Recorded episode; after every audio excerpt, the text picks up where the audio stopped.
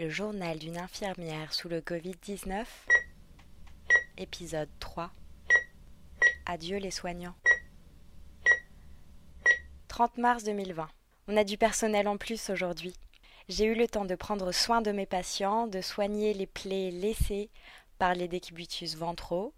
J'ai pu prendre le temps de discuter avec mes collègues, en tout cas en début de journée. Car même avec deux soignants en plus, les journées sont chargées. Les soins s'enchaînent, les procédures se multiplient. Il faut mettre le patient du 3 sur le ventre. Mais avant, il faut changer tous les cathéters du patient du 12.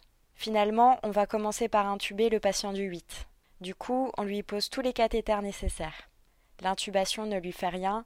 Branchez l'ono. Ah, mais regardez, son taux de potassium augmente. On le branche à la dialyse. Ça ne s'arrête pas. Aucun répit. On manque de matériel. Après les respirateurs, on commence à parler du problème des ECMO. Actuellement, sur 22 patients, 8 sont branchés à une de ces machines. Un perfusionniste passe quotidiennement dans le service pour les compter, pour se faire une idée des prochaines disponibilités des machines en fonction de l'état de santé du patient. On va bientôt devoir refuser ce traitement de dernière intention à nos malades. En parlant d'ECMO, on a réussi un exploit aujourd'hui. Il y a ce patient que nous suivons depuis maintenant plus de deux semaines, un des premiers Covid acceptés dans le service. C'est un peu notre patient totem. Il est jeune, donc on s'identifie à lui. Il n'a aucun antécédent. Son état est tellement critique que les médecins ont évoqué le fait d'arrêter les soins pour lui, ou en tout cas de les limiter, ce qui signifie ne pas le débrancher, mais le laisser mourir sans proposer de nouvelles thérapeutiques. Nous avons tous protesté.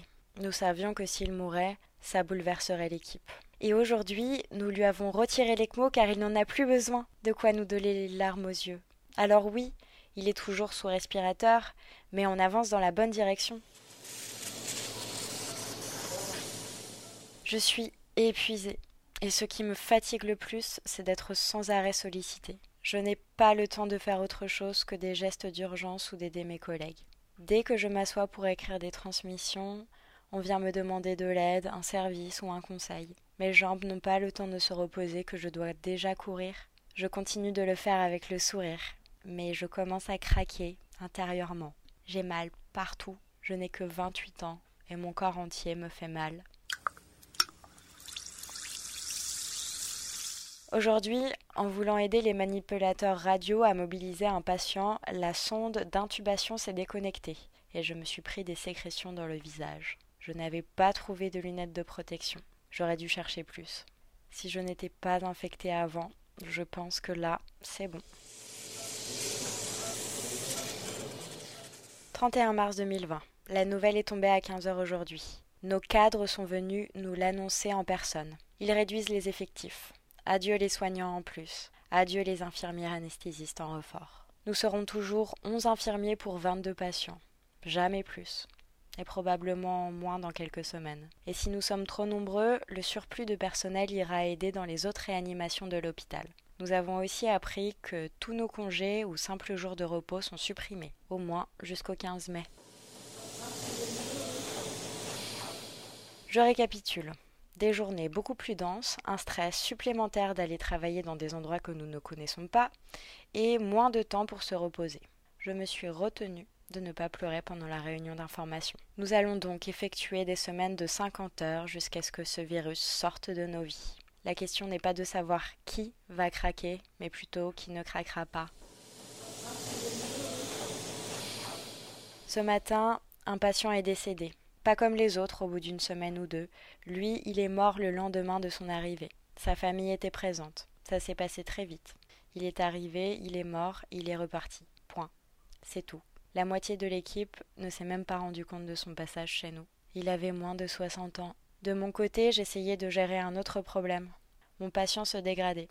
Malgré l'ECMO, le respirateur et les nombreuses séances de décubitus ventral, sa saturation en oxygène baissait. On savait tous que le problème venait de l'ECMO. Elle ne fonctionnait plus, n'oxygénait plus assez le sang.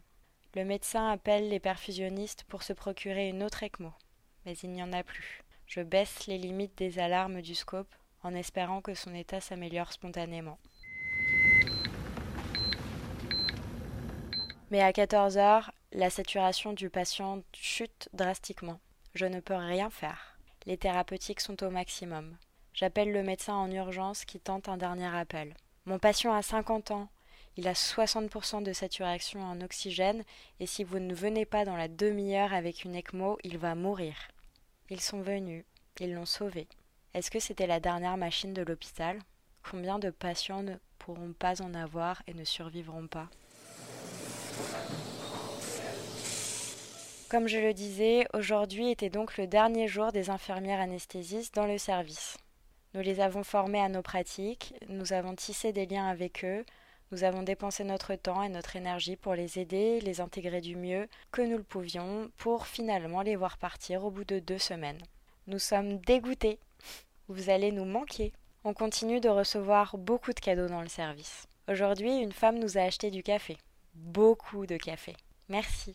On va vraiment en avoir besoin. On a aussi reçu des machines à café, une orchidée pour chaque soignant, encore des paniers repas.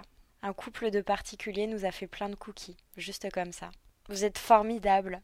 Vous mettez du soleil dans nos journées et vous nous donnez le courage de continuer parce qu'on sait que vous êtes derrière nous.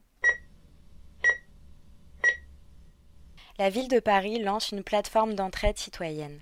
Vous êtes nombreux à proposer une aide précieuse à vos concitoyens, faire des courses pour une personne vulnérable, imprimer et mettre à disposition des attestations de sortie, aller à la pharmacie pour un voisin ou une voisine.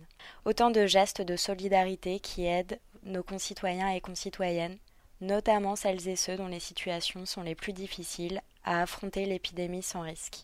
La ville de Paris met en relation celles et ceux qui ont besoin d'aide avec celles et ceux qui veulent aider sur la plateforme id.paris. Rendez-vous sur id.paris.fr pour plus d'informations.